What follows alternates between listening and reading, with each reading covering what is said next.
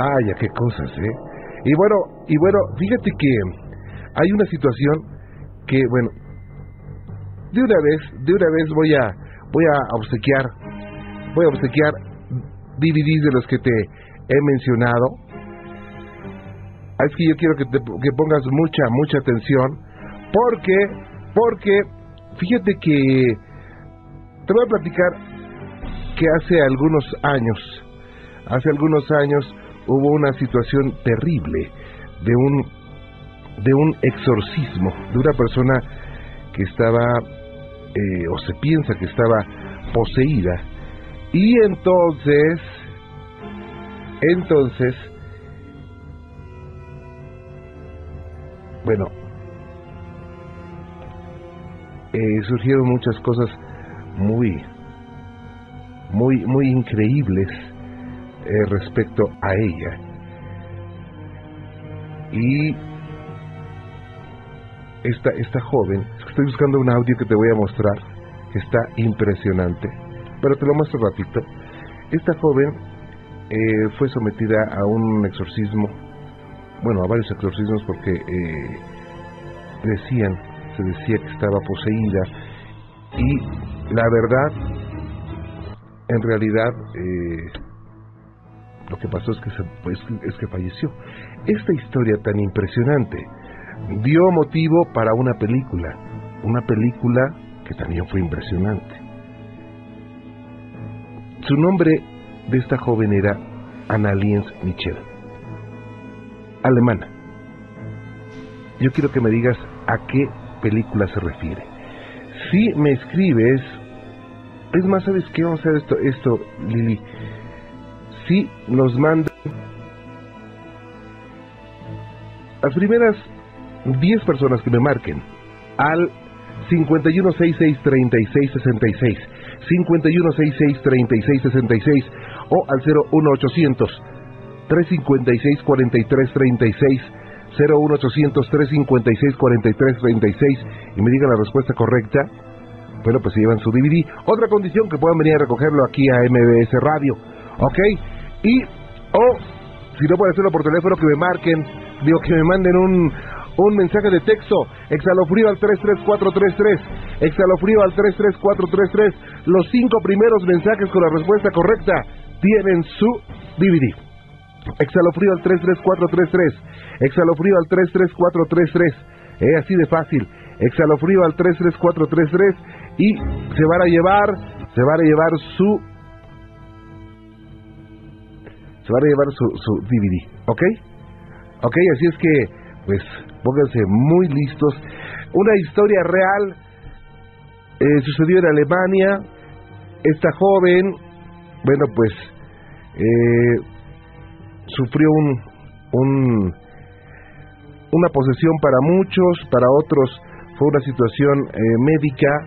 El hecho es que, pues, falleció, falleció esta joven y realmente eh, pues realmente eh, esto causó impacto en todo el mundo y llegó a ser una película muy, muy, muy famosa. Ok, así es que bueno, pues vámonos. Tengo mucho más para ustedes. Marquen y ahorita saben que les voy a poner eh, un, un audio real de este, de este, de esa situación que se vivió o que esta joven vivió. ¿Ok? Tengo mucho más. ¿Sabes qué? Si quieres enviarme eh, un correo, si quieres enviarme algún algún mensaje y quieres platicarme alguna historia, mándame, mándame, si no te puedes comunicar, mándame tu teléfono y nos comunicamos desde aquí. Ok, te recuerdo, Juan Ramón Sáenz está en Exhalofrío. Juan Ramón Sáenz está en Exhalofrío. Si te preguntan por ahí, diles, Juan Ramón Sáenz está en Exhalofrío. Así de fácil, ¿eh? Ok, y quiero decirte que el próximo 16, viernes 16 de abril, estaré con el espectáculo sobrenatural. Aquí se recibe el miedo en, no es cierto, en Durango y el sábado 17 en Torreón, Coahuila. Ok, amigos de Durango y de Torreón, un saludo cordial. Estaremos por allá con el espectáculo sobrenatural. Aquí se respira el miedo. Así es que no se lo vayan a perder, por favor, ¿eh? Porque eh, está, de verdad, bueno, ya creció. ¿eh? Ya creció este, este, este espectáculo. Tiene más cosas todavía, más, eh, eh, más situaciones que de verdad ponen los cabellos de, punta, pero bueno, las personas que vayan, eh, llévense su peine, su cepillo, porque la verdad van a terminar con los cabellos levantados. Ok, y bueno, pues tengo mucho, mucho más para ustedes. Eh, ya están llegando rápidamente los, los, telefonemas. Bueno, pues muchas gracias. Uy, qué rápido están contestando. Yo pensé que iba a ser difícil, pero bueno, dice eh, Noé Camarillo, hola, saludos, gracias. Noé, muy amable a través de Twitter, muy amables, gracias por estar con nosotros. Eh, dice, oh, ya tiene la respuesta Alberto Herrera. Alberto, pero no pedí por Twitter ahorita, rato pido por Twitter, ¿eh? Fíjate si tú la sabías. Abelardo, saludos, exhalofrío, gracias, Abelardo, muy amable. Eh, Ángel, hola, don Juan Ramón, ¿por qué no se escucha su programa hoy en Exa? Pero por supuesto, estamos en vivo y a todo terror. Se me hace que hay un fantasma ahí, ¿ok? Y bueno, pues vámonos con más. Vámonos con más. Eh, ok, ahorita decimos, decimos los, los, eh, los ganadores, pero vamos primero a Torreón. Héctor Ibarra, ¿cómo estamos? Héctor, buenas noches. Buenas noches, Juan Ramón, ¿cómo estás? Bien, con el gusto de saludarte. ¿Cómo está Torreón, eh? Anda, con una granizada que nos acaba de caer hace como una hora. ¿Cómo? ¿Por qué, oye? No, pues el clima ya es como está de loco. Está medio locochón, ¿verdad? Sí, bastantito. Pero mira, el próximo, el próximo sábado vamos a estar por allá con el espectáculo eh, Aquí se respira el miedo. Vamos a estar en el Teatro Isauro Martínez. Ya, aquí cerca de la casa. Y de entrada ya te vas, gracias, gracias, por muy amable. De entrada ya te llevas tu, tu pase doble. ¿eh? Ah, genial, muchas gracias. Nada más porque cayó la granizada, si no, no te daba nada. Perfecto. Gracias por estar con nosotros. Estoy a tus órdenes, Héctor. Mira, pues hay unas cosillas que han pasado, bueno, no últimamente, son como de unos siete años para acá. Ajá. Este, que fue cuando falleció la, la mamá de mi, la mamá de mi mamá, ¿verdad? Ajá. A los tres meses de que falleció, en mi cuarto de, de aquí de la casa de mis papás, estoy acostado y mi hermana que antes que vivía con nosotros dice que vio una sombra que que se sentó eh, junto a mí. Ajá.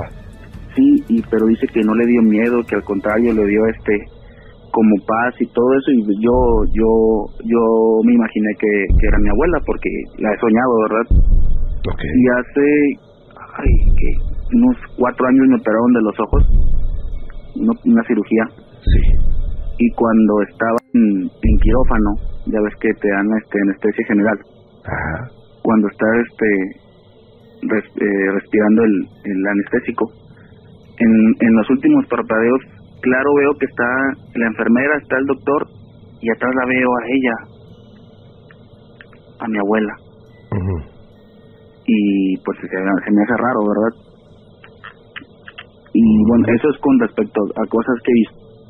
Y, y hace dos años, aquí en la casa, que es tu casa. Gracias. A mi mamá, este, un día le dio un aneurisma. No sé si, sepan sea, ¿va? Es en, la cabeza, ¿verdad? Son unas protuberancias. Una venita que le truena. Ajá. Dice que ella estornudó y, aquí en la casa tenemos una figura como de un metro de San Judas Tadeo. Sí. Ella es muy creyente de ella. Ajá. De él, perdón. Y ya cuando se iba al hospital, este, lo, lo toma de, de, de la cabeza, le hace una oración, dice que, que si ya es su tiempo, que, le dé tiempo de, pues, de despedirse de sus hijos, ¿verdad? De, de, de, mis otros tres hermanos y de mí. Y dice que voltea para su cuarto y ve claramente a mi, a su mamá y a otros, a dos tíos míos que acaban de fallecer y le dicen que, que no es su tiempo, ¿verdad? Ajá. Total, que ella se va al, al, al doctor, le detectan el, el aneurisma. Eso fue un 6 de diciembre del 2008. Ok y el día 8 se pone muy mal y habla mi papá con nosotros, nos dice que pues que la tienen que operar de la cabeza. Este, para eso pasa el tiempo y una una prima conoce una una muchacha que pues, que lee las cartas y cosas así. Y dice que que mamá la tenían emplazada para para que dos días después de eso ya falleciera Mm, o sea que le estaban haciendo algo eh, de brujería.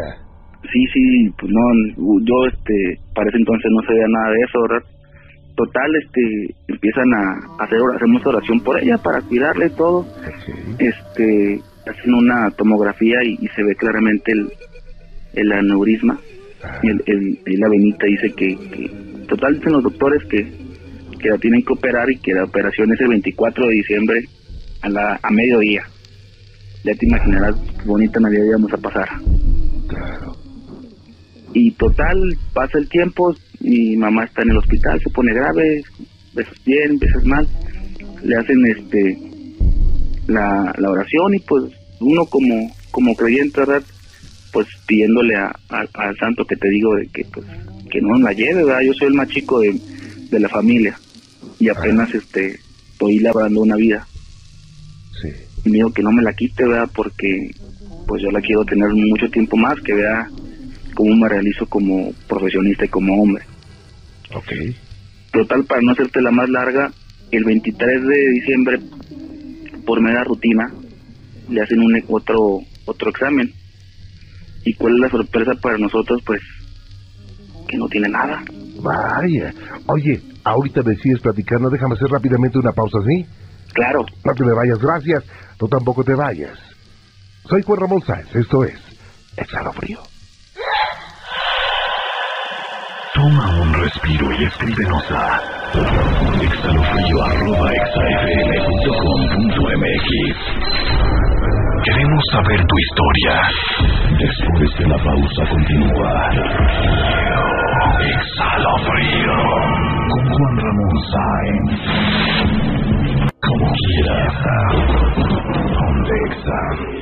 Exhalo frío. Continuamos, continuamos. Gracias por estar con nosotros. Y regresamos a Torreón. Héctor, Héctor Ibarra, gracias por estar con nosotros. Gracias a ti por escuchar, Juan Ramón. A tus órdenes. Oye, nos dejaste bien, bien interesados en esto, bien picadazos. ¿Y luego qué pasó, eh? Pues nada, ya, por ejemplo, ese, ese es uno, ¿ah? yo yo le doy gracias a, a, San Juan, que no era creyente, la, la verdad, pero ese es un milagro que, que me ha hecho, ¿ah? Claro. dos meses antes, ya ves cómo está últimamente la, la inseguridad aquí en nuestro bendito México. Ajá. Un amigo, este, pues, desapareció, así de la nada desapareció. Ajá. No, no lo encontrábamos. Este, él estaba trabajando en, en Chihuahua, creo. Sí. Y total, este, duramos 10 días así, pues, pidiendo por él, ¿verdad? Y, y así, cosas raras. Porque no, ni una llamada, su celular apagado, su carro, este, nunca lo encontraron Igual me dice este la misma prima que te digo, rézale a, a, San Judas, él, él, es muy milagroso. Ya me dio una vela, mira, te prende la vela y, y, reza, reza con devoción, porque este por tu amigo, ah, yo ya sabía cómo lo, cómo el, el amigo, el cariño de, amigos que, que tengo con él. Y me dice, no, rézale este, con devoción, pide, pide por él, este, que esté bien, que se, que, se comunique ya sea porque esté vivo o que, o, que esté muerto, Total, este, me dio la vela y me dice, mira, este, préndela frente al, altar que tienes, con devoción y todo, no te miento, la prendí y a los 10 segundos se apagó.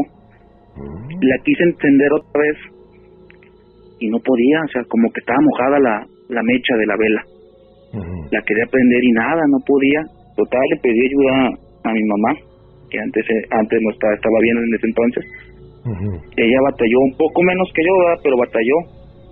Total, aprendí. Ya este la puse junto a, al, al altar, este recé con devoción, pidiendo que se comunicara con, con, con, nosotros, con quien fuera de sus amigos o de su familia. Pues igual uno como amigo, este, llorando porque un amigo que no está, este, puede mucho. Sí. Total este llorando y, y no sé por qué este bueno desde el cielo allá arriba saben no pasaron ni cinco minutos que ya lo habían encontrado. Ah fíjate. En Toluca. Ahí sea desde acá de hasta Toluca apareció qué raro no y bueno lo que se me hace raro es que no pasaron ni cinco minutos y y pues nos respondieron desde ya. Ajá. Este, y, y pues no, es, es, es raro, Claro.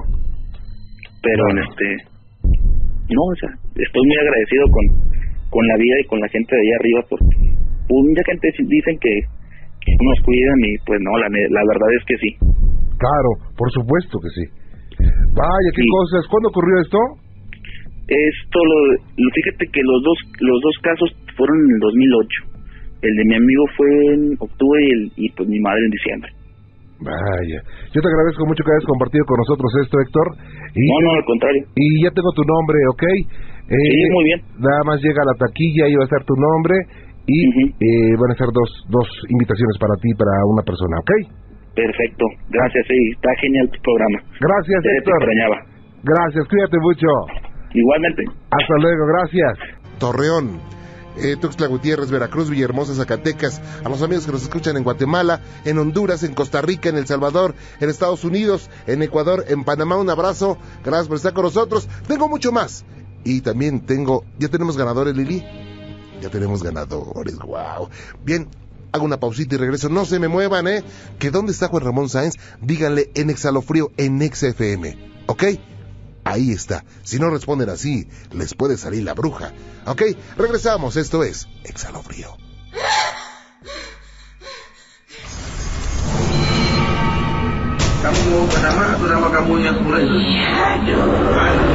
Sigue al borde del terror en Exhalofrío.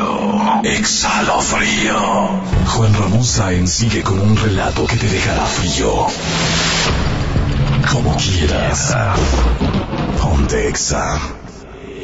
Exhalofrío. Ok. Regresamos. Gracias por estar con nosotros. Y bueno, eh, ya tenemos las respuestas. Una condicioncita nada más. Que puedas venir a recogerlos, ¿eh? Que puedas venir a recoger tu DVD aquí a, a MBS Radio. Eh, aquí en Mariano Escobedo. ¿Ok? Ok, ok, ok, ok. ¿Sí es aquí? No es cierto. Ahorita voy a dar la dirección a dónde... ti- Bueno, es que Lili ahorita te- se comunica contigo y te dice dónde. Dónde, cuándo, a qué horas y todos los detalles, ¿ok? A las personas que ganen, pero obviamente es en la Ciudad de México. Ok, bueno, pues, ¿cuántos nueves hay del 0 al 100? Javier, ¿cuántos hay? ¿Sabes? ¿Cuántos? ¿Cuántos, cuántos? Ah, se ve eso que me leíste la mente. No, pero, eh, vámonos con Marco Antonio. Sí, Marco Antonio, eh, él está en la delegación Gustavo Madero. Marco, ¿cómo estás? Buenas noches. ¿Qué tal, Juan Ramón? Muy buenas noches, ¿cómo estamos? Bien, con el gusto de saludarte, Marco. Y estoy para servirte. Gracias por estar con nosotros. Pues muchas gracias, Juan Ramón. Mira, este relato pues viene de una situación, me han sucedido dos situaciones muy fuertes, pero esta te la comento primero. Ajá. Yo tengo un club de, de deporte extremo, salimos a acampar, salimos a hacer rafting, a hacer cañonismo, en fin, varias actividades. Oye, qué padre es eso, ¿eh? Perdón. Qué padre es eso, ¿eh? Sí, sí, sí, es eh, maravilloso, de mucha adrenalina. Sí. Pero bueno, nos juntamos, nos juntamos un grupito de cuates, aproximadamente somos en ocasiones 6, 10, 12, y nos salimos de fin de semana. Ajá. Acostumbramos mucho a ir a, a lugares así, obviamente muy boscosos, como la zona de Veracruz. Y yo recuerdo este relato, pues fue en el año del 2004. Ajá. En el 2004, cuando eh, era temporada de invierno, entró un frente frío muy fuerte y ese día decidimos mis amigos y yo pues ir a hacer eh, rafting, descenso de río en kayaks. Sí. Entonces echamos todas las cosas al coche, viajamos eh, toda, eh, todo el día, ya llegamos en la tardecita a un pueblo que se llama Jalcomulco, allá adelante de Jalapa, que es donde se practica este deporte ahí en el río de los pescados. Ajá. Y bueno, pues, eh, ¿cuál fue nuestra sorpresa? De que cuando llegamos había una temperatura bajísima, pero bajísima, estábamos a 6 grados centígrados en esa temporada de invierno, y pues ese eh, no es muy propicio haciendo tanto frío pues hacer ese deporte, porque te metes al agua, te mojas, y en fin, entonces lo que decidimos hacer, bueno, pues vámonos a acampar a algún lado, y ahí nos... Eh, montamos la tienda de campaña, en fin, y pues ya dejamos el, el río para, para otra ocasión, porque no llevamos la ropa adecuada, ahí se requiere neopreno y demás para, para cuando te metes en temperaturas frías. Entonces nos fuimos a acampar, adelantito de ahí de ese pueblo de Jalcomulco hay un pueblo que se llama Apazapan y nos fuimos adelante de ese pueblo, hay una terracería que no es muy larga, pero eh, llegas a una parte donde le llaman la Poza Azul. Esa Poza Azul está en un lugar así medio raro, digámosle así, porque es un lugar completamente árido a comparación del, del entorno del bosque, lo que se puede ver a los alrededores, digamos, pero esa parte es demasiado árido, no sabemos por qué, pero hay un brote de agua, una parte donde brota el agua, que es en una parte alta de un cerro y es agua termal, es muy caliente esa agua. Entonces, alrededor de donde, de donde sale esa posita, que tendrá aproximadamente unos 10 metros de diámetro, se va bajando escalonado y en cada bajada hace una cascada así impresionante. Muy bonito lugar, muy, muy exclusivo porque no mucha gente lo conoce, solamente los lugareños de por ahí. Y resulta que dentro de lo árido del lugar, alrededor, hay mucho bosque. Es una zona muy boscosa por el agua que sale de ahí. Bueno, alcanza a nutrir toda la tierra que se ubica en las inmediaciones y bueno, ahí crecen muchos árboles, muchas plantas, en fin, mucho, mucho de eso. Bueno, llegamos con mis eh, compañeros, éramos, éramos tres nada más en esa ocasión. Era eh, un amigo Sergio, Uriel y tu servidor. Gracias. Eh, montamos las tiendas de campaña, acampamos ahí después de caminar obviamente un rato porque hay que subir el cerro. Y ya nos llevamos este, algunas cervezas, estábamos ahí tomando, estábamos con algo de, de comida también ahí y la posita esa te metes y te llega el agua más o menos al pecho.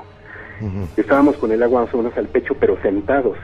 Entonces estábamos platicando, apenas instalados y demás y ya estaba pardeando la tarde, eran por ahí de más o menos las seis veinticinco, seis y media de la tarde más o menos, pero ya había poca luz. Había ya muy poca luz, entonces cuando de repente pues estaba todo silencio y notamos que las hierbas empiezan a mover así alrededor de nosotros.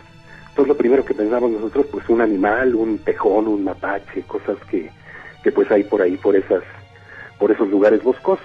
Pero no, este, no vimos nada, no le tomamos atención. Después de unos cinco minutos, otra vez se vuelve a escuchar el ramaje que se movía así, pero ya más cerca de donde estábamos nosotros. Y ya nos, ya empezamos así a decir, oye, pues no nos querrán asaltar, hacer algo, no, no lo sé. Entonces nos pusimos ya más alertas y luego yo cuando veo la cara de mi compañero que estaba enfrente de mí, él se pone pero blanco, así espeluznante. Y le digo, ¿qué te pasa?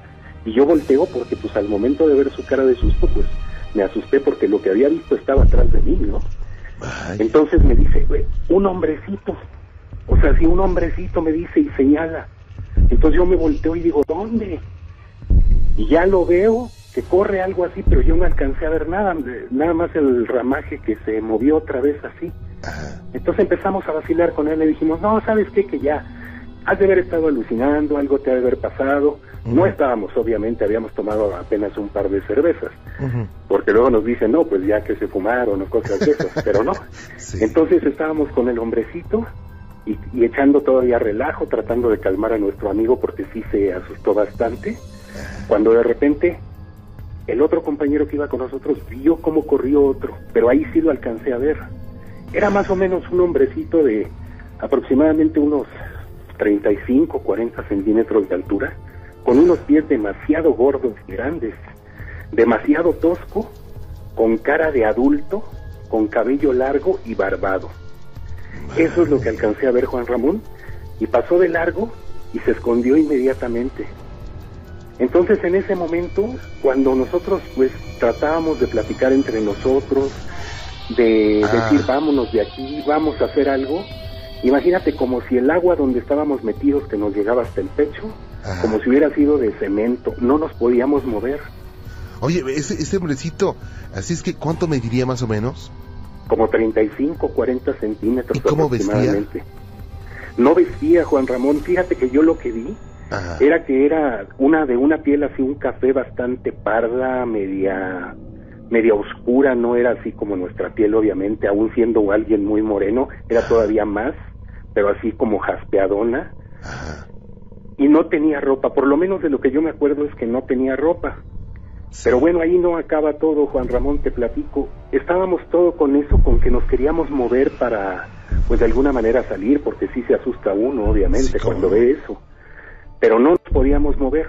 Entonces, es cuando empezamos a ver que de todos los alrededores empiezan a salir hombrecitos iguales, pero cantando.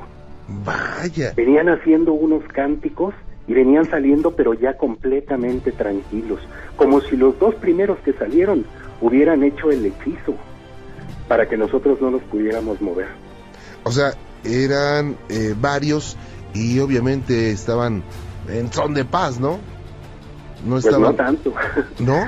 Mira, Juan Ramón, lo que yo te platico, yo, yo en la perspectiva de donde estaba en ese círculo de la poza, habría alcanzado a ver más o menos unos ocho o nueve, nueve hombrecitos de esos, que se iban acercando así, poco a poquito, pero cuando llegaron, ahí empezamos a perder, a perder el conocimiento ya nosotros, nos acordamos vagamente, pero los tres nos acordamos de lo mismo, eso es lo- en lo que coincidimos.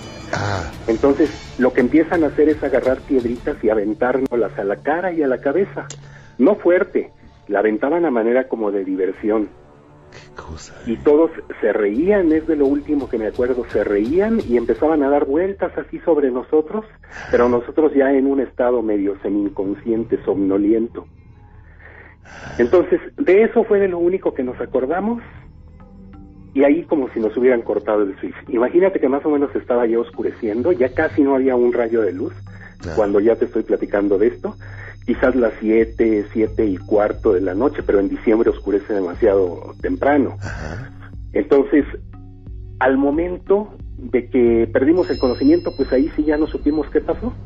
Ajá. El chiste es que al otro día, Juan Ramón, cuando estaba ya clareando, que estaba amaneciendo, todavía bastante oscuro, por cierto, Sí. el que se despertó fui yo porque yo sentía un piquete muy fuerte en la espalda. Más o menos a qué horas eran? Yo le calculo que eran como las cinco, cinco y media de la mañana aproximadamente. Oye, qué cosa me estás platicando tan tan Sí. impresionante, Marco Antonio.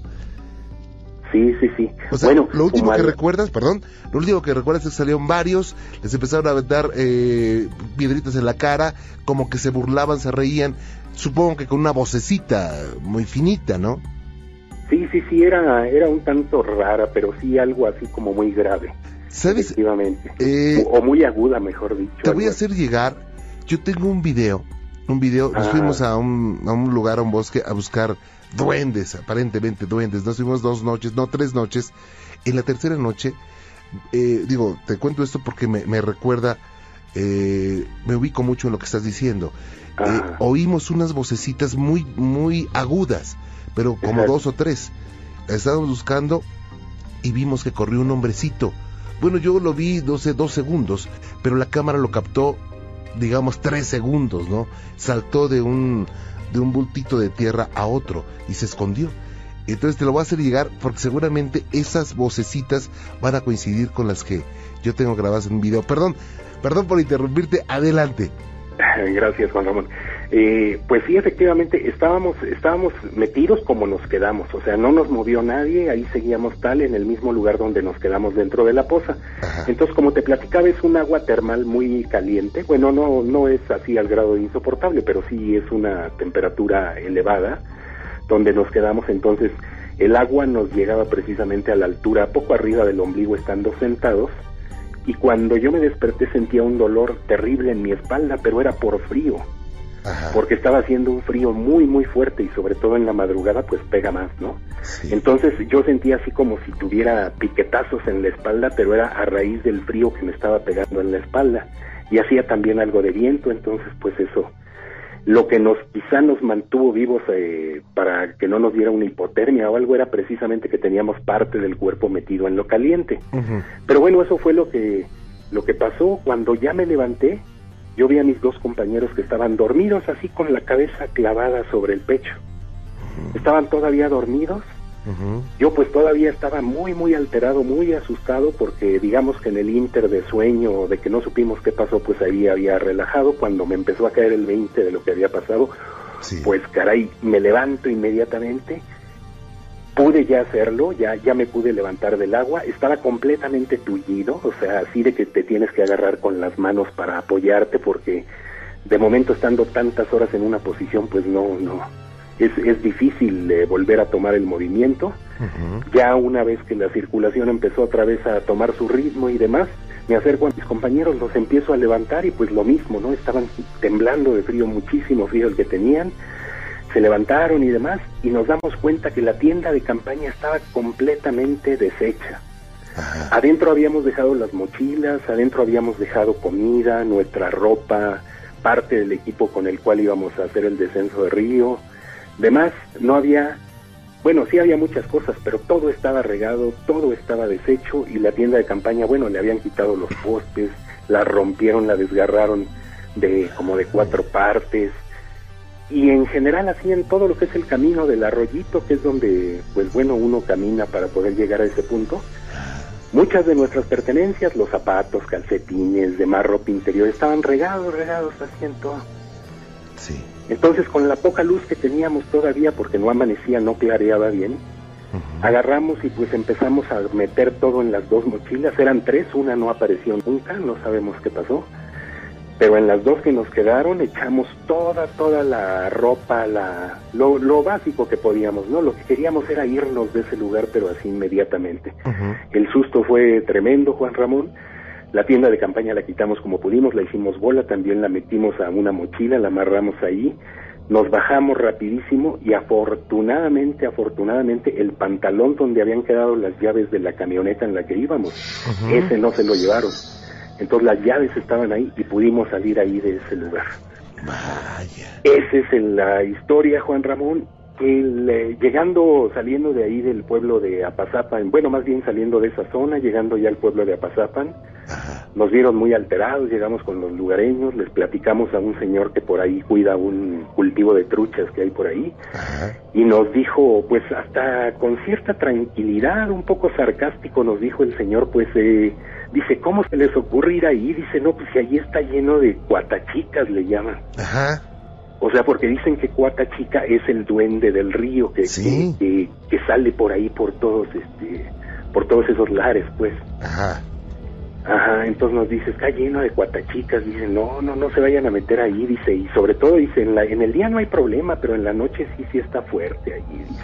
A varios les ha pasado ya. Y esa es la historia, Juan Ramón, que quería platicarte. No, Marco Antonio, nunca la vas a olvidar, jamás. No, jamás, jamás, nunca. Pero son, eh, bueno, allá les llaman cuatachica, pero quién sabe qué, a qué eh, seres elementales de la naturaleza pertenezcan, ¿no?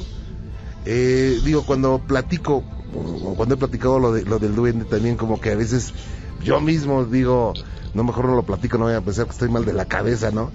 Pero si no tuviera el, si no tuviera el video y si no hubiéramos sido varios amigos y amigas y que lo vimos, eh, no lo platicaba nunca, ¿eh?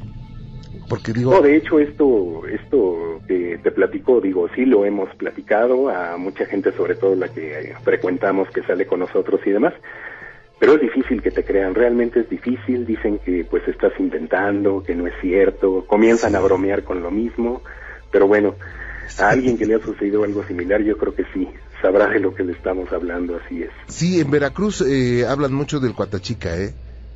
Ajá. También. Entonces, oye, pues yo te agradezco mucho que hayas compartido esta experiencia tan interesante. Lástima que no lo hayas podido, pero que te vas a andar acordando de una cámara de video de fotos con el susto y la impresión, pues para nada, ¿no? No, llevábamos de hecho una de esas de rollo todavía de 35 milímetros que era sumergible, pero no la encontramos obviamente. Y, y bueno, cuando estábamos ahí en el lugar de la fosa, pues también a nadie se le ocurrió acercarla, ¿no? Para Claro. algo. Pero, pero pues sí, fue de las pocas cosas que se desaparecieron. Nunca volvimos a, saber de esa cámara. Vaya, Marco Antonio, qué buena experiencia, qué interesante. Yo te agradezco mucho que la hayas compartido con nosotros y cuídate mucho. Ojalá que no te vuelvan a espantar, pues si te vuelven a espantar, pues no lo platicas, ¿no? No, sí, claro, por ahí tengo otra de que me su- sucedió cuando se podía subir al Popocatépetl, pero Ajá. en otra ocasión con gusto. Mañana te marcamos y nos la platicas. Claro que sí. Árale. Estaré pendiente para platicártela, claro. Marco Antonio, muchas gracias, ¿eh? Juan Ramón, un placer saludarte. Muy buenas noches. Buenas noches, muchas gracias. Hasta luego, vaya, qué cosas. Vamos a hacer una pausita rápido. Saludos para, para la familia Riacatán, para Peluquín y todos ellos. Ándale, están bien clavados con este programa con Exhalofrío. ¿Dónde está Juan Ramón Sáenz? En Exa, en Exhalofrío. Así tienes que responder, ¿ok? Hacemos pausa y regresamos, no se vayan. Soy Juan Ramón Sáenz y esto es Exhalo Frío. Toma un respiro y escríbenos a exhalofrío.exafm.com.mx. Queremos saber tu historia. Después de la pausa continúa. Exhalo frío. Con Juan Ramón Sáenz. Como quieras. Ponte exa. Exhalo frío. Continuamos, gracias por estar con nosotros. Y bueno, pues tengo los ganadores, los nombres ganadores. Alberto Isaac Iruegas, Iruegas, Guzmán, Germán Romero López, Ana Margarita Uribe Rojas, Julio César López Cruz, Guadalupe Angelina Reyes. Se llevaron su DVD así de fácil, fíjate. Su DVD de Exhalofrío. ¿Cómo? De rápido. Me acertaron la respuesta son 29. Hay del 0 al... ¿Cuántos 20 hay de... Perdón, ¿cuántos 9 hay del 0 al, al 100? 20. ¿Por qué? Es el 9, 19, 29, 39, 49, 59, 69, 79, 89. Fíjate bien. En el 90, el 91, 92, 93, 94, 95, 96, 97, 98. En el 99 hay 2. O sea, si lo sumas todos son 20. ¡Wow! ¿Verdad?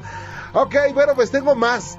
Es más, es que se me enojaron ayer, no se me enojaron, se pusieron medio tristes los amigos de los mensajes de texto. Tengo más. Ahora, ¿sabes qué? ¿Sabes qué, Lili? Ahora vamos a pedir 10. 10, 10 amigos que, que se quieran llevar su DVD así a manos llenas. Total que, al que tenemos un tráiler lleno, ¿no? Ah, sí, usted no tenga frío, Hertz. Eh, dice Hertz que no, llévatela tranquila, no. Se no diga que hace frío hasta que no vea los pingüinos, ¿ok? no es cierto.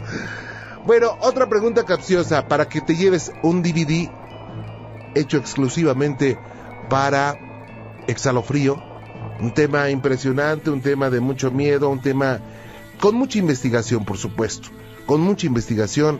Tenemos opiniones de gente muy importante en el ámbito de las liberaciones y exorcismos. Tenemos eh, testimonios, tenemos casos impresionantes, reales por supuesto, de posesiones y exorcismos. Lo tratamos del, del, punto médico, del punto eh, religioso, del punto social. Bueno, muy interesante. Ese DVD tiene que ser tuyo, no, no va a estar a la venta, ¿ok?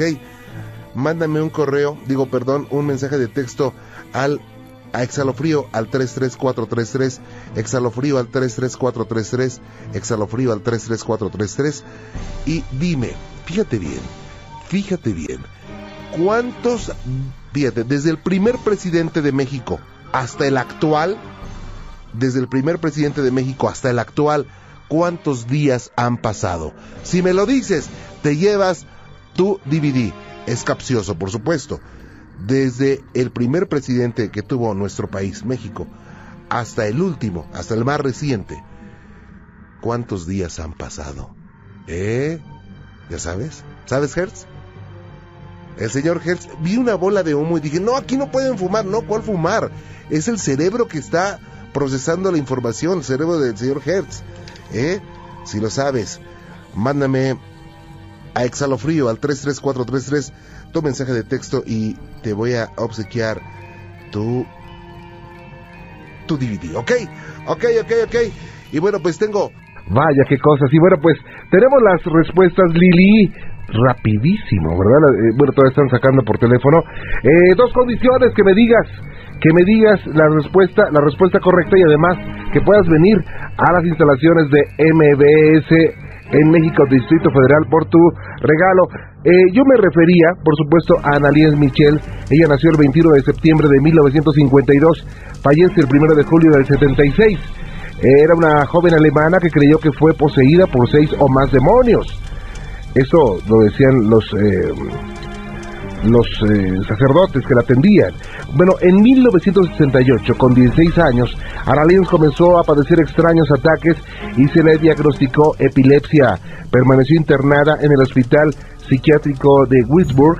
Cuando salió fue capaz de completar sus estudios de bachillerato Eh, y bueno, sin embargo, durante todo ese tiempo, Analien se aseguró escuchar voces de ultratumba y tener visiones demoníacas que atribuyó a una posesión infernal.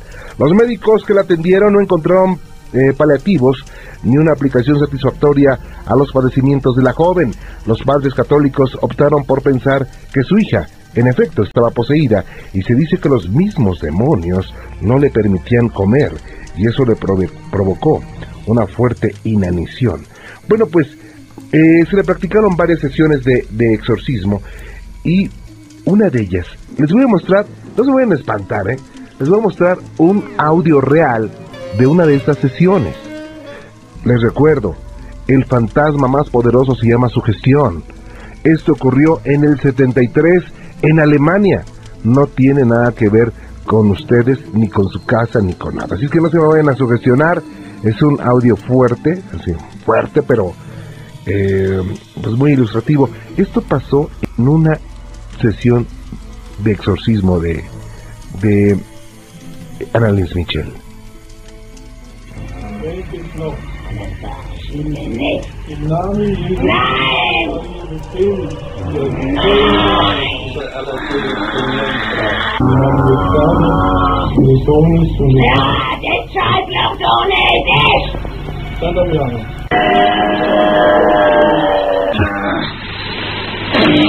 Yeah, but you can't read it. Yes, I got it. No. China knows my feet don't slide. This is, this is, this is, this is. He's like Cloudy Pepper. That is on the most loud, Mommy. Loud, Mommy. Bueno, pues esto es lo que, lo que vivieron allá. Entonces, sí, impresionante, ¿no? O sea, como que se pone así la carne de gallina. No, imagínense nada más, qué terrible. Y, bueno, pues, eh, a todos los amigos que contestaron correctamente, efectivamente, fue una película eh, intitulada El exorcismo de Emily Rose. ¿Ok? Eh, fue una, una, una, película que pues eh, recabó, recabó mucho mucho mucho dinero y que fue pues impactante para todo el todo el mundo no tanto como la película El Exorcista pero bueno pues sí sí tuvo su su auge y, y efectivamente fue El Exorcismo de Emily Rose Ok, vámonos con más. Tenemos a Antonio Rangel. Antonio, buenas noches. ¿Qué tal? Buenas noches, Juan Ramón. ¿Cómo estamos, Antonio? Pues mira, aquí eh, felicitándote por tu nuevo proyecto. Te lo agradezco y, mucho. Y a ver cuándo ya tenemos las próximas dos horas. Claro que sí, ya prontito. Ok.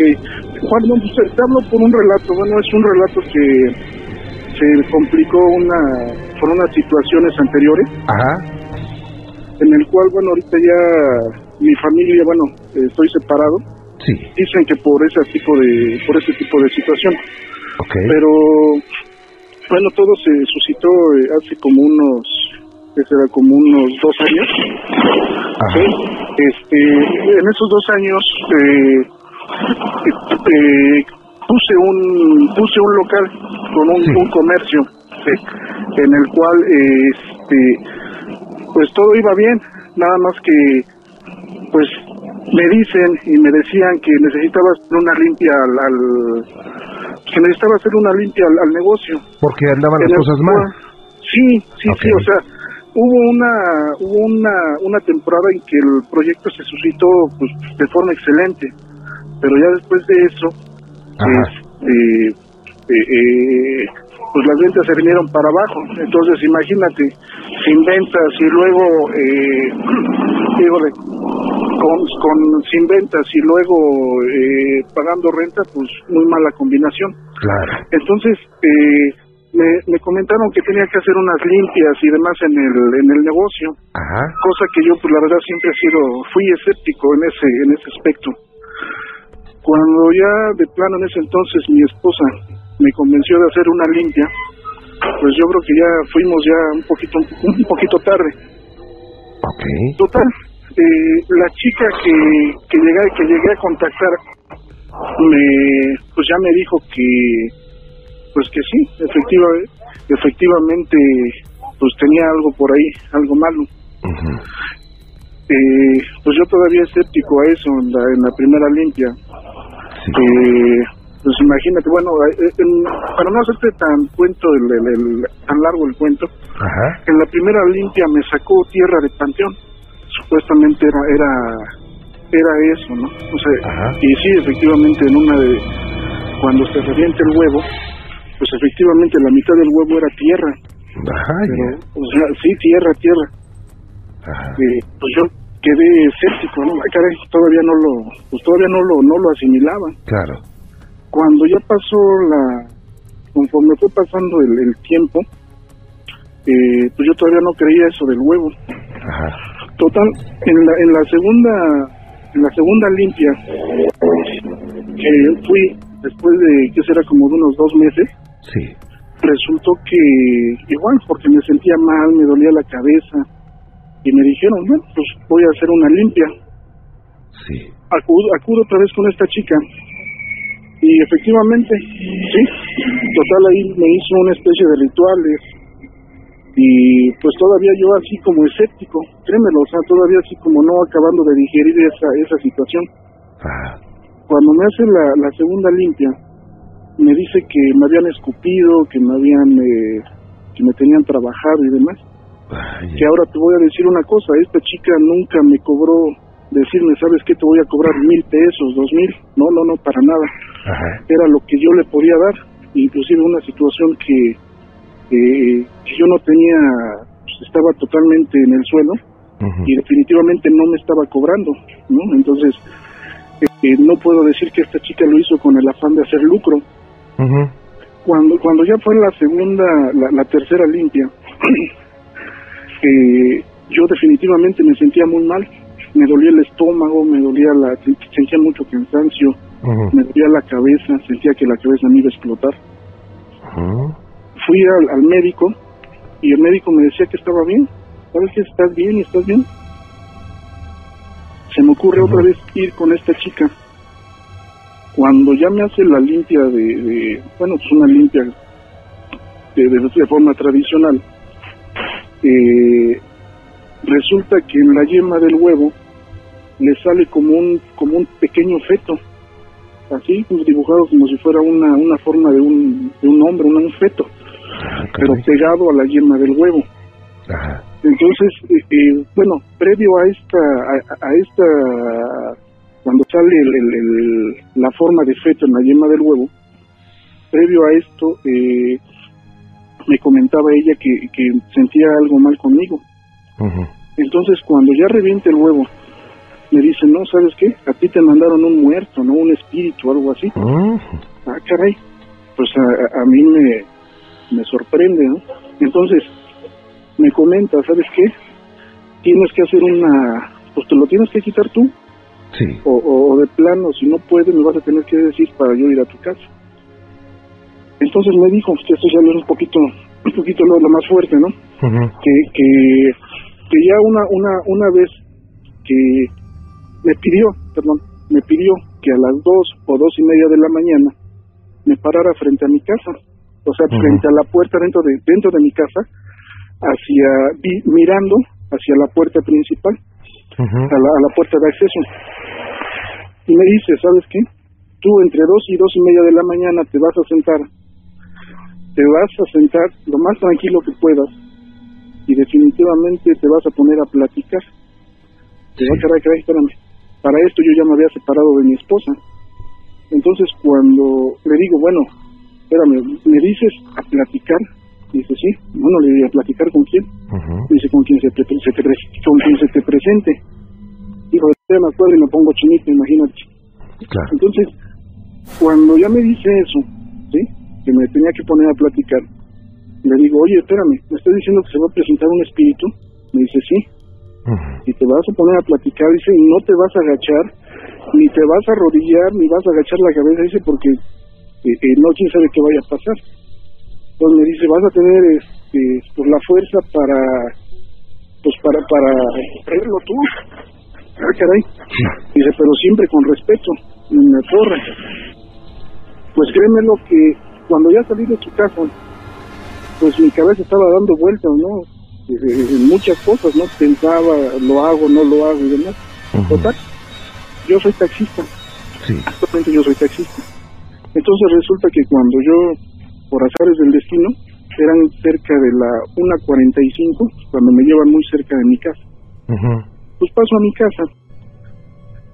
Y pues algo que yo dije, bueno, nunca me dijo que con las luces prendidas, ¿verdad? Pues yo agarré y prendí todas las luces de mi casa.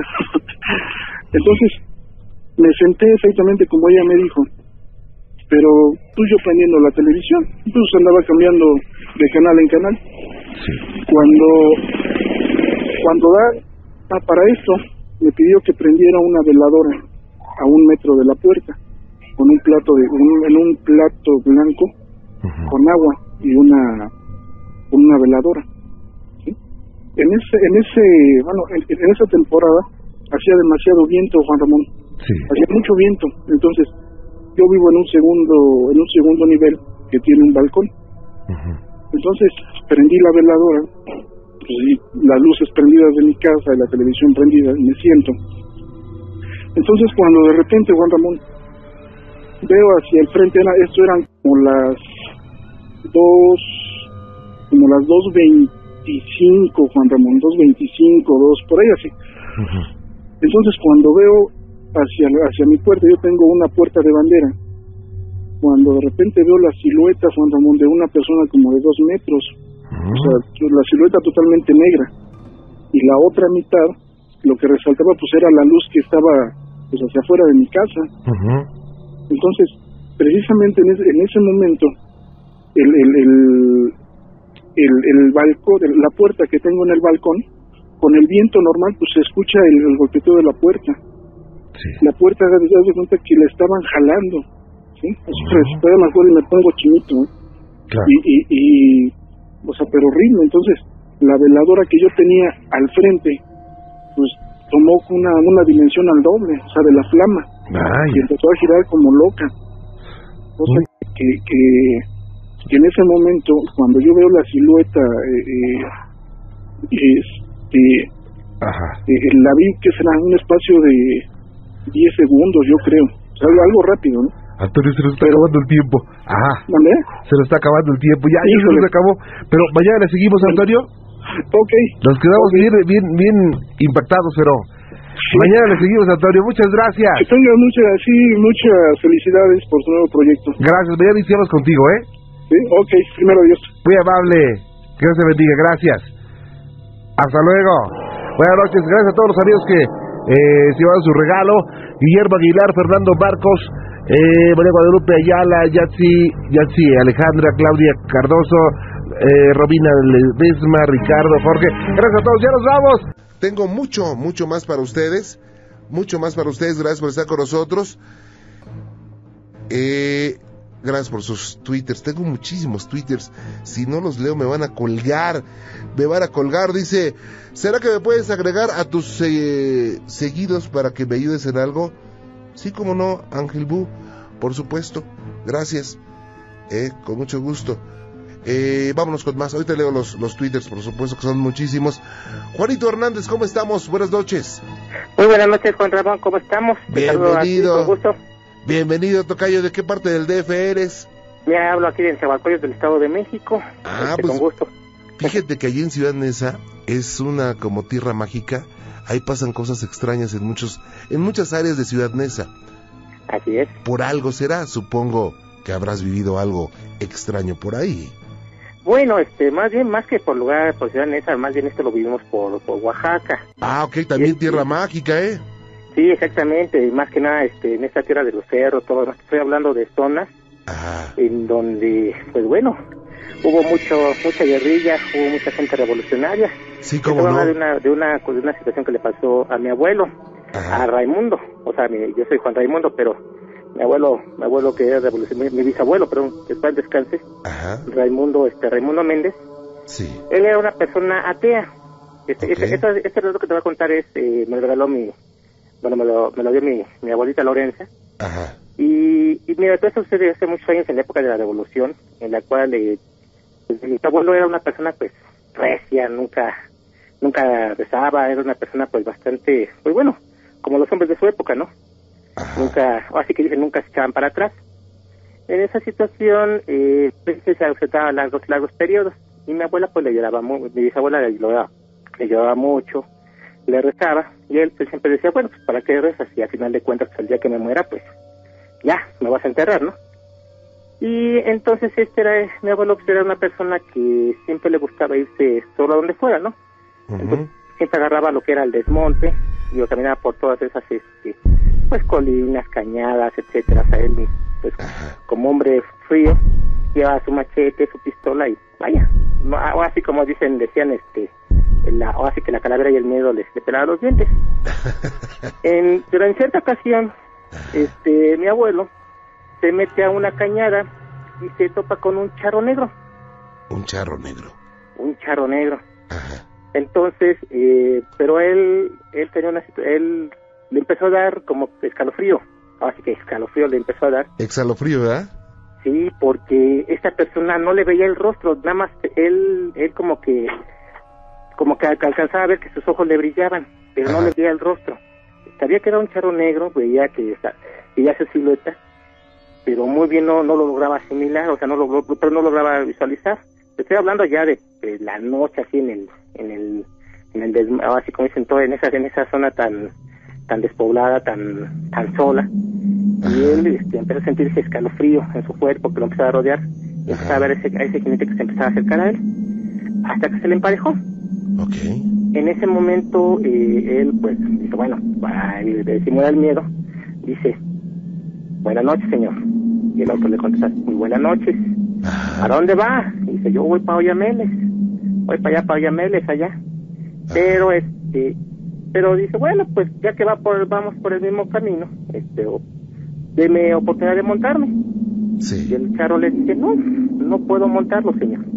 Y el otro dice, bueno, ¿por qué? Digo, ya voy cansado, yo creo que sería un, un buen gesto como buen cristiano. Y dice, pues espérate, y le diciéndole cristiano, ¿no? Que, que pues me dejara montar. Dice, no, señor, no puedo dejarlo. ¿Sabe por qué? Porque usted en, en su bolsillo lleva un arma y no puedo permitir que se le acerque. Y entonces él dice, ¿un arma? Digo, bueno, pues llevo un machete y todo lo demás, pero el- en el bolsillo yo no llevo ningún arma, ¿no? Sí. Y entonces el charo le dice, no, pero aparte, este, le voy a decir algo, vengo por usted, pero no me puedo acercar. Entonces ya mi abuelo se empezó así como dicen a, a poner nervioso, dice, bueno, ¿por qué, este, ¿por qué dice que viene por mí? Claro. Yo desde ese tiempo le vengo siguiendo la pista. O sea, usted es un buen candidato para llevármelo al infierno. Y entonces ya mi abuelo se empezó a temblar, ¿no? Así Como le dijo de plano.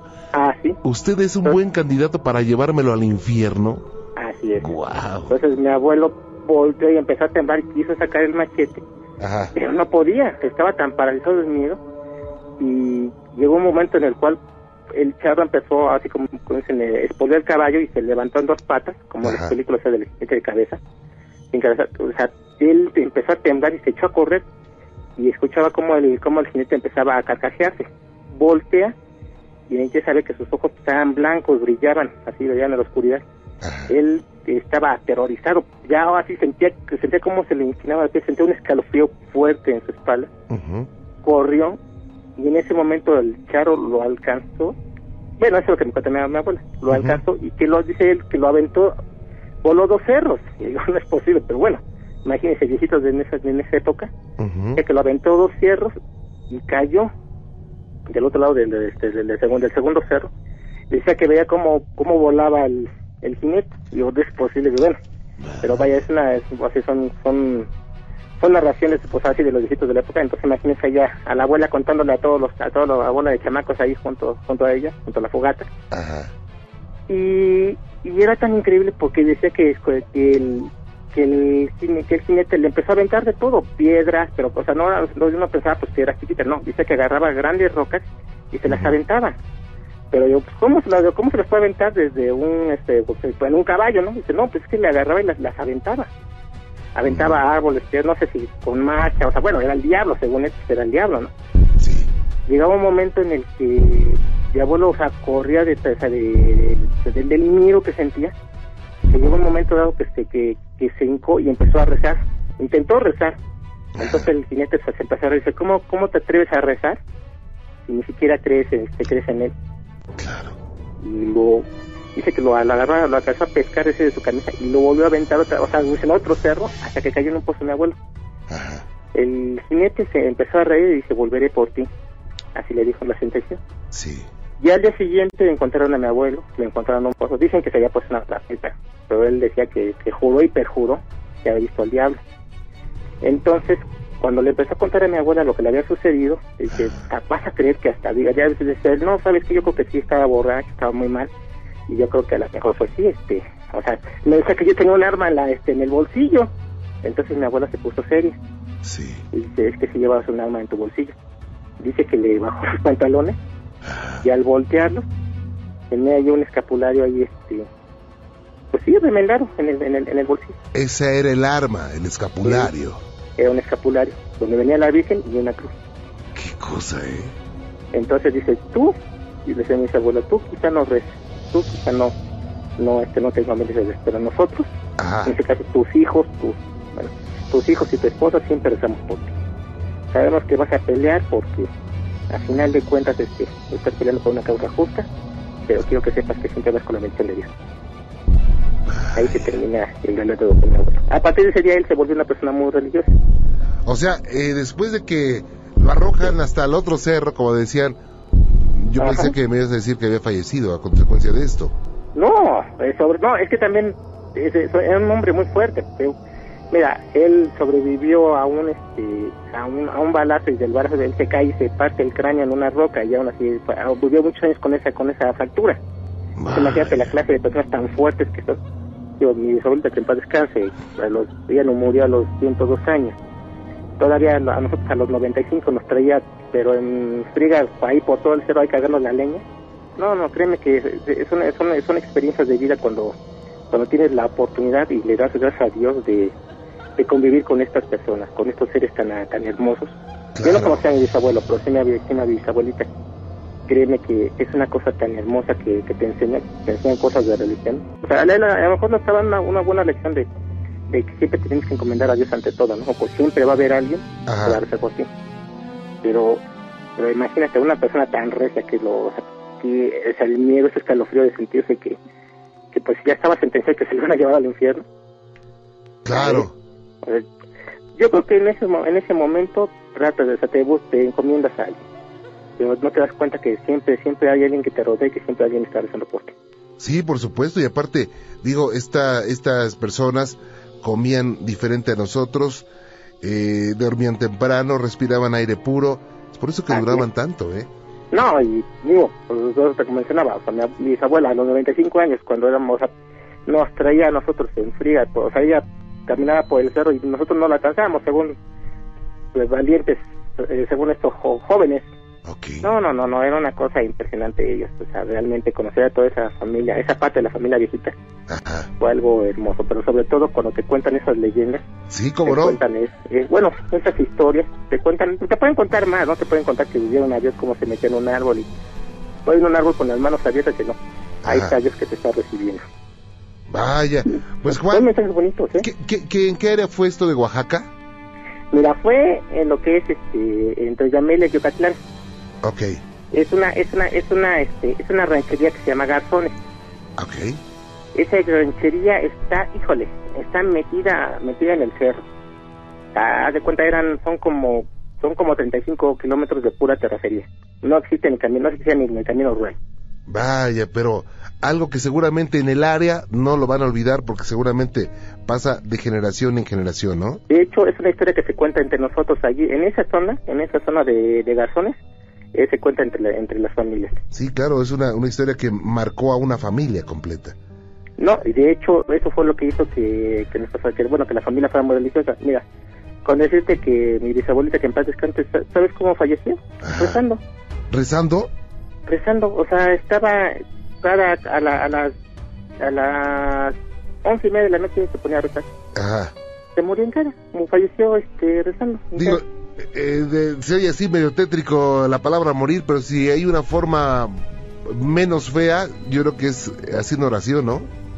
Sí, así, murió haciendo oración, o sea, no, no, o sea, falleció tranquila, llegaron sus nietas, todavía la alcanzaron a coser, pero realmente fue una cosa, eh, digamos que tuvo la, la muerte de los justos, o sea, de- Claro. para mí, o sea, uno cuando recuerda eso, nos tocó todavía llegar y, y verla, o sea, no, no, no creíamos que hubiera fallecido hace unos minutos, ¿no? Te lo juro que, ¿cómo murió? Rezando, ¿cómo? ¿Rezando? Fíjate nada más, Juan. una sonrisa, nada más nos estaba esperando, o sea, son, son cosas que, y bueno, yo voy a extrañar muchas historias, otras Claro. del pueblo, otras historias de espantos que nos contaba, pero al final de cuentas son de las enseñanzas que nos dejan este, nuestros abuelos. Por supuesto, yo te agradezco mucho que hayas compartido con nosotros esta experiencia. Cuídate mucho, Juan. Te lo agradezco, Ramón, que tengan muy buenas noches, Que Dios te bendiga. Buenas noches. igualmente. Hasta luego, gracias. Qué cosas, ¿eh? Y bueno, pues, tengo los nombres ganadores. Hugo Torreblanca, Simón Baez, Yor, ¿qué? Yorneri, González, Juan de Dios Infante, Patricia Lara, Verónica Ramírez, Jessica Landeros, Viridiana Mena, Alejandro Vázquez, Rodrigo del Valle. Son las personas que se llevan su DVD con la respuesta, bueno, con la pregunta, ¿cuántos días hay desde el primer presidente de México hasta el actual. ¿Sabes cuántos, Lili? ¿Sabes cuántos hay? ¿No saben? Bueno, pues hay tres nada más. Ahí por, eh, está el expresidente Porfirio Díaz, que gobernó de 1884 a 1911. Está eh, el expresidente Rómulo Díaz de la Vega, que él estuvo 22 días en el poder allá en 1855 a la renuncia de Martín Carrera. Y también está el expresidente Gustavo Díaz Ordaz que él ocupó la, la presidencia de México eh, desde 1964 hasta el 70 fíjate nada más eh, así es que por eso hay tres días. Ok estaba fácil, ¿no? Si es del 74 al 70. Estaba fácil, ¿no? Hay tres días nada más. Tres días, por supuesto.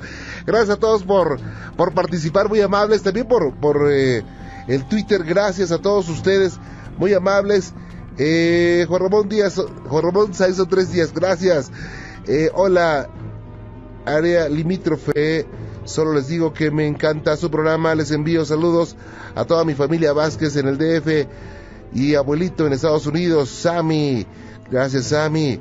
Sakurale.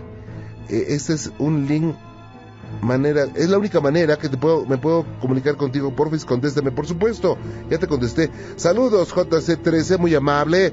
¿Será que me puedes agregar a tus seguidos para que me ayudes hacer algo? Por supuesto, ya estás agregado. Tengo una pregunta, ¿cómo puedo recordar mis vidas pasadas y cómo ganar uno de los DVDs en? Mi cel no quiso mandar el mensaje, se me hace que está hechizado. Sakurale, ¿ok? Eh, ¿Cómo puedes recordar tus vidas pasadas? Voy a hacer un programa especial y les voy a decir cómo. Hay unas técnicas. Oye, pero se me hace que alguien, un duende o un fantasma adelantó el reloj porque ya se acabó esto. ¿Cómo? Gracias por estar con nosotros. Vean, los espero en punto de las 10 de la noche. Tendré mucho, pero mucho para ustedes. Les agradezco mucho a Lili Cornejo, a Christian Hertz, a Javier León, a Javier León y también a Rosalina Lede- Ledesma. Gracias, Rosalinda. No les ama, ¿por qué digo Ledesma? eh? Les ama. Ok, soy Juan Ramón Sáez. Gracias. Mañana, en punto de las 10, tendremos mucho más. Soy Juan Ramón Sáez. Pásala bien, sonríe, sé muy feliz. Que Dios te bendiga y sigue con nosotros. Ok, y bueno, pues, eh, si me quieres enviar algún correo electrónico, incluso en este momento, hazlo a exhalofrío.exafm.com.mx exhalofrío.exafm.com.mx Si me quieres enviar algún mensaje de texto, hazlo a exhalofrío al 33433 exhalofrío al 33433 si me quieres enviar un mensaje vía, vía Facebook, hazlo a Exhalofrío ExaFM, Exhalofrío ExaFM. Si entras por Twitter, bueno, pues es más fácil, arroba Exhalofrío, así de fácil, así de sencillo, ¿ok? Y tengo, tengo, tengo para ti esta noche DVDs, unos DVDs que están, es el primero de la colección, un DVD que dura una hora, que no va a estar a la venta, que está hecho por mí. Es un, eh, es un documental, vamos a llamarle, bien producidito por Nacho Gutiérrez y eh, Canal DVD. que bueno, la verdad está impresionante. El, este se llama Posesiones y Exorcismos. No creas que es un dividido, vamos a sacarte eh, pedazos de películas. No, no, no, no, no. Ni vamos a, espantarte así que digas, wow, no, no, no, no, no. Sí trae algunas eh, eh, situaciones muy impresionantes, pero muy ciertas también. Tenemos testimonios de personas que han vivido esto o su familia ha vivido eso. Tenemos testimonios de exorcistas, tenemos eh, testimonios de parapsicólogos, como el maestro Eric Suham, eh, el padre José de Jesús Aguilar, el pastor Hugo Álvarez, que es uno de los exorcistas eh, que ustedes conocen. Y bueno, pues es un documento que, digo, y también con casos que ellos han atendido. Entonces, explicamos las situaciones, todo lo que hay en relación a todo esto. Les va a gustar. ¿Quieren uno? ¿Quieren uno? Ok, bueno, pues vamos a regalar muchos hoy, ¿verdad? Yo cuando veo sonriente a Lili, que siempre la veo sonriente, digo, no, hoy sí. no, siempre viene sonriente. hoy sí vamos a regalar muchos. Siempre regalamos muchos, ¿verdad? Bueno, pues vamos a... Ya de una vez, Lili. Sí. Oye, me estaban diciendo que los chavos de de que mandan mensaje de texto. Lo mandamos por mensaje de texto. Bueno, ¿sabes qué? Vamos a escuchar la, primera la, la, primera intervención y ahorita decimos cuál es eh, la condición. ¿Ok? Y bueno, pues también quiero decirte que el próximo viernes tendremos una segunda parte, no es cierto, una tercera parte de un programa especial acerca de vampiros. Uy. Ya vivo la parte médica, parapsicológica, eh, histórica, social, en fin, eh, de leyenda, de literatura, de arte. ¿Qué nos falta? ¿Qué nos falta? Bueno, pues el próximo viernes tendremos a un vampiro real. Bueno, por lo menos una persona que vive como un vampiro.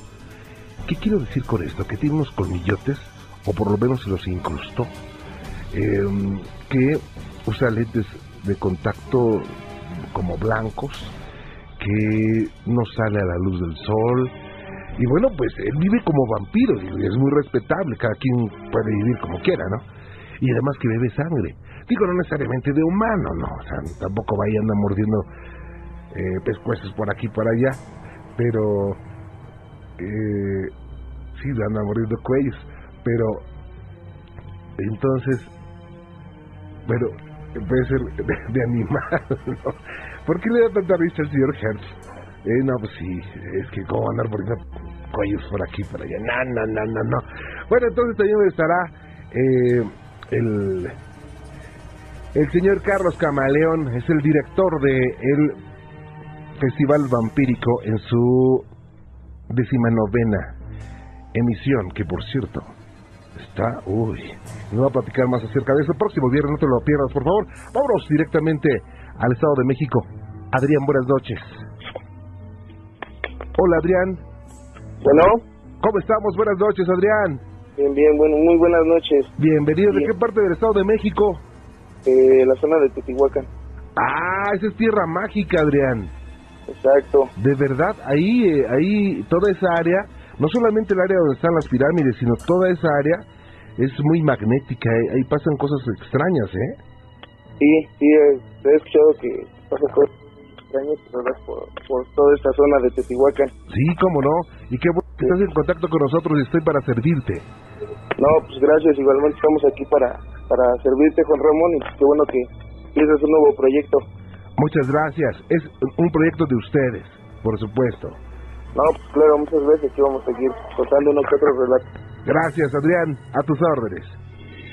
Pues mira, este, te, voy a contar algo que, me sucedió, algo, pues, pues, algo difícil, ¿no? Para, para mí en lo personal y pues, este, para parte de mi familia, ¿no? Ajá. Eh, bueno, te voy a comentar algo rápido. Eh, pues yo soy espiritualista. Sí. Y algo que, que me pasó, ¿no? Y que aún siendo eh, parte de esto, pues se me hace muy, muy, muy, este, pues difícil, ¿no? Y complicado. Te voy a contar, este, alguna vez ahí por la autopista que viene hacia Teotihuacán, México, Pachuca, eh, yo venía hacia acá, ¿no? Y me bajé ahí en lo que es la caseta para, eh, esperar a unos familiares, ¿no? Y crucé por lo que es este un terreno un terreno baldío y este ahí en, en, ese terreno claro sentí como un espíritu o un ente un ser eh, pues se acercó a mí no eh, no le di la mayor importancia eh, me reuní con mis familiares con los que pretendía estar. Eh, no pasó nada todo ese día eh, en, en, el lapso de, de una semana dos en el lapso de un mes aproximadamente este, estuve como teniendo sueños sobre una mujer. Una mujer este pues que fue violada. Ajá. Eh, me imagino que fue la mujer que, que, se acercó a mí en este terreno. Ah ok ok. Entonces eh, lo que pasa es que soñé eh, claramente cómo es que esa mujer la estaban violando. Yo en el sueño yo era la mujer. ¿Me explicó? O sea, eh, fue una situación como retrospectiva de un hecho terrible, de una violación. Pero tú eras quien personificaba a la persona que estaban atacando. Sí. Vaya. Entonces, este, cuando pues, pues yo yo por las noches soñaba eso, la verdad es que sí fue muy traumante, ¿no?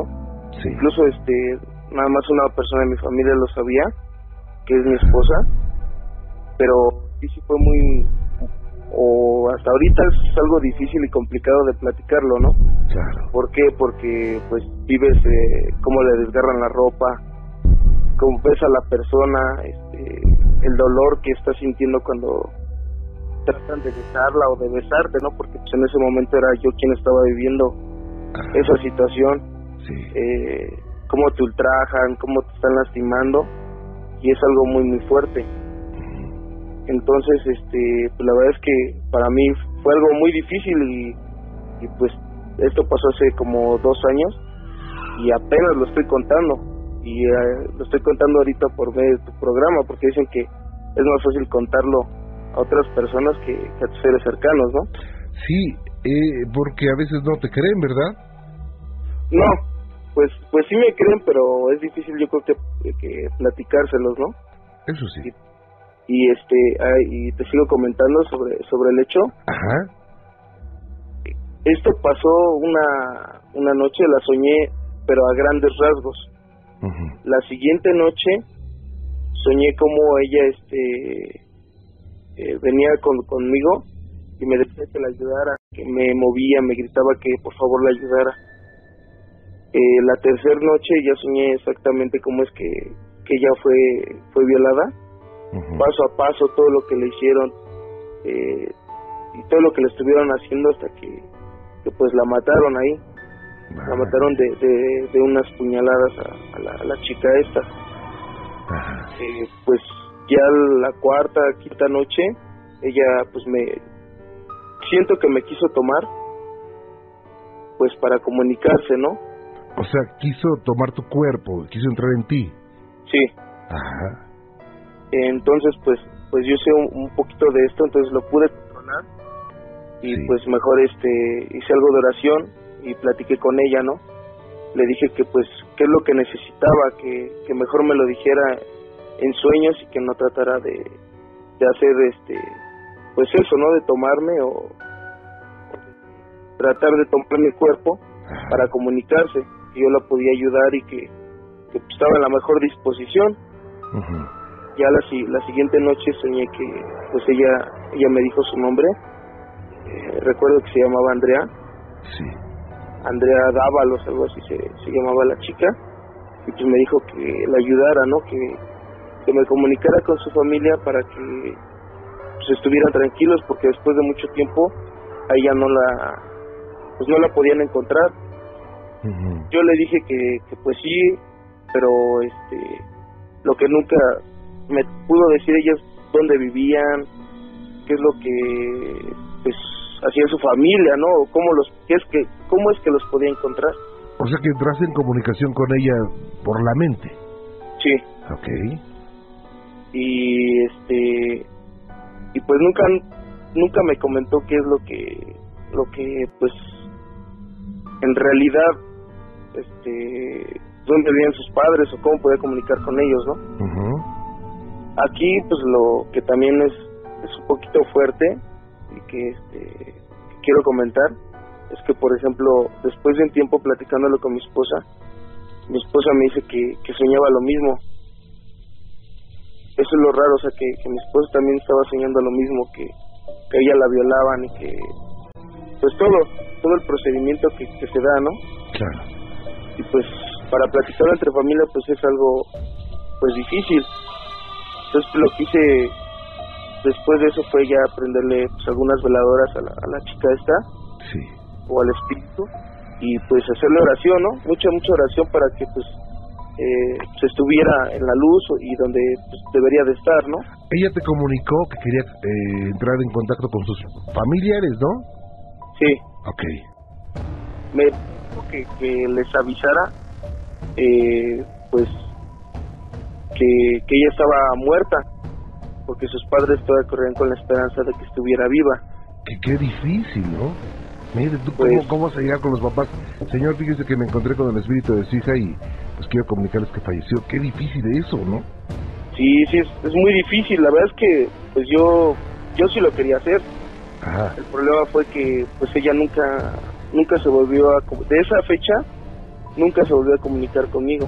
Ah, como yo hice mucha oración para que pues, ella estuviera en luz y, y tuviera el camino que tendría que tomar Ajá. pues de ella no se volvió a, a comunicar conmigo. Pero sí fue como que una semana semana y media que, que- que estuvimos en constante comunicación. Y pues sí sí fue muy difícil por todo, todos los sueños que tuve y pues que también aquí mi esposa pues soñaba lo mismo y me dice que lo vivía como si fuera verdad por así decirlo. Ajá. los ambos eh, mi esposa y yo lo vivíamos como si fuera real como si fuera tu propio cuerpo tu mente tu espíritu todo todo era real en ese momento. Sí claro. Y pues este pues llegó yo creo que esos sueños tan tan difíciles Ajá. que esa sem- esa semana semana y media estuvimos eh, muy alejados en, en cuestión sentimental en cuestión de pareja estu- estuvimos muy muy separados Ajá. incluso nos veíamos como con resentimiento no sé qué habrá causado en nuestro inconsciente que, que nos veíamos con resentimiento y yo no yo creo por el sueño y cómo es que, que lo vivimos pero fue muy difícil hasta que nos sentamos a platicar después y, y comentamos no que qué es lo que tenía claro yo le pregunté pues me dijo no y le dije pues este ya viste cómo las casualidades no existen Ajá. Adrián pasan por algo y ¿me, me permites hacer una pausita rápido claro que sí eh. No te me vayas, permíteme un segundito, ¿eh? Vaya qué interesante, ¿eh? No se me muevan, no se me muevan, por favor, porque tengo mucho más. Y vamos a conocer el desenlace de esa situación tan interesante de Adrián. Soy Juan Ramón Sáenz, y esto es Exhalofrío.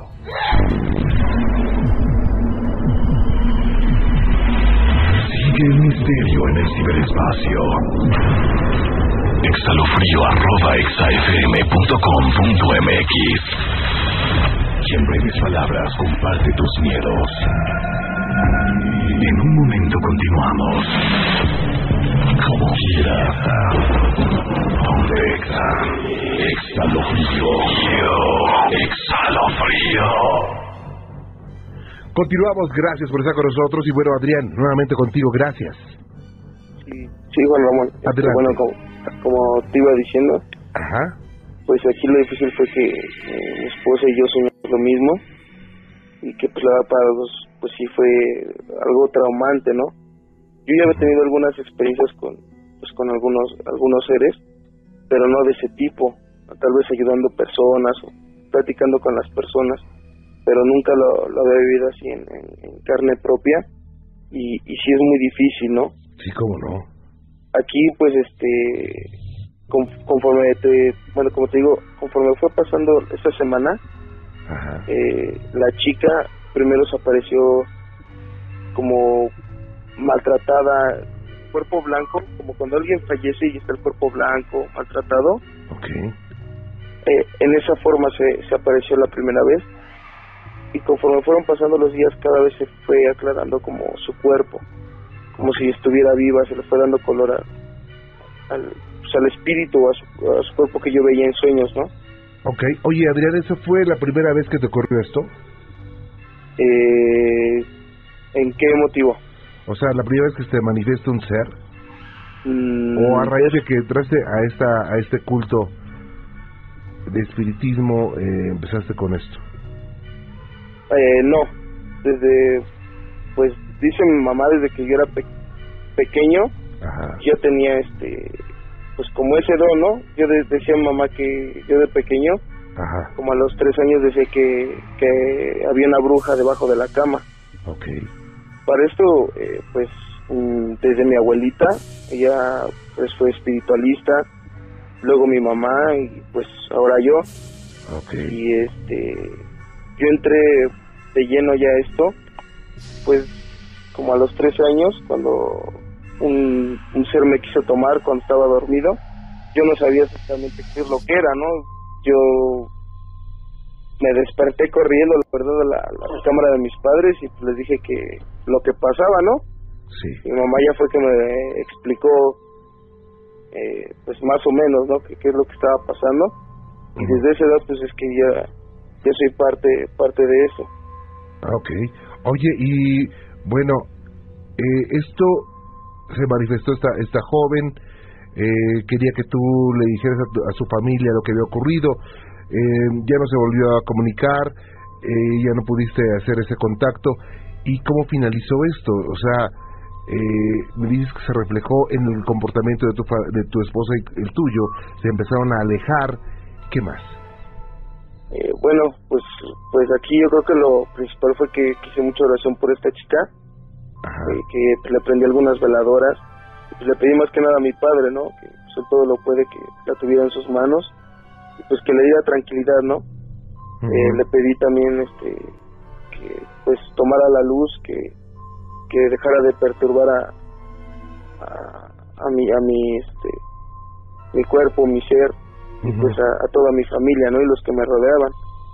Y pues así fue que pues ella pues me imagino que se retiró porque pues ya nunca más se, se trató de comunicar conmigo o de tomarme entonces pues yo creo que ese fue el principal motivo no la oración y pues que, que, que se lo pedí.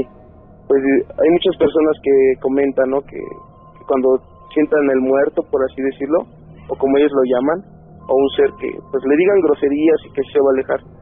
Tal vez sí pero pues yo le recomiendo a la, a la audiencia que pues lo mejor es hacer oración y pues, confiar en mi padre no que, que él todo lo puede hacer y, y él pues sabe más que nosotros sobre el mundo espiritualista el Claro. mundo de los espíritus ¿Y cómo, o sea, eh, esto de que se empezó a cambiar la situación con tu familia, eh, crees que es, un, es participación de eh, este espíritu o fue un ser de oscuridad que atacó? ¿Cómo lo ves? Pues mira, eh, yo siento que, que esta chica se encontraba en una oscuridad muy fuerte por lo que pasó, en, pues en el campo que estaba baldío, pues también ha- hay mucha oscuridad. Yo siento que, que era un ser de oscuridad, pero que en realidad no era malo. Eh, por lo que yo sé también es que, Perdón, ¿Qué ¿un ser de oscuridad que no era malo? eh, pues sí, porque pues puede haber seres que se encuentran en la oscuridad, Ah, pero no, no causan daño. Ajá. Entonces, pues este esta chica era un ser de oscuridad, pero que no causa daño, sino Ah. que pues simplemente se encontraba aquí en la tierra todavía por algún motivo. Igual, igual era un ser, un ser que estaba, que estaba, eh, bueno, en las sombras, pero, pero que no era, no era ser de oscuridad, ¿verdad? Eh, Exacto, esa es la, la- la definición correcta, Juan Ramón. Vaya, ¿esto cuándo ocurrió? Pues hace aproximadamente dos años, dos años y medio. Pues eso nunca lo vas a olvidar, ¿verdad? Eh, no, de las experiencias que he tenido, esta pues ha sido la, la más fuerte, la verdad. Y pues Ajá. no, este, nunca, nunca la, la voy a olvidar, la verdad. Oye, pues te agradezco mucho que nos hayas eh, platicado esto y estoy a tus órdenes. No, pues este, muchísimas gracias Juan Ramón y eh, me gustaría que algún día me invitaras a algunas de las visitas que haces o, o no sé, estar un poquito más en contacto contigo para aprender un poco más. Claro que sí, cómo no, con mucho gusto. Por supuesto. Bueno, espero tu invitación Juan Ramón. Claro. Ahí me, me coméntame aquí mi familia a ver si tienes algún algún regalito para para ellos. Ah, déjame ver. Ahorita, a propósito de regalos, ahorita vamos a regalar cosas. Déjate, voy a comunicar con Rosalinda, no te me muevas, ¿eh? Muchísimas gracias Juan Ramón y que tengas muy mucho éxito en pues en este nuevo proyecto que estás en- emprendiendo. Ah, gracias, muy amable. Cuídate mucho. Gracias, hasta luego. Gracias, hasta luego. Que la pases muy bien.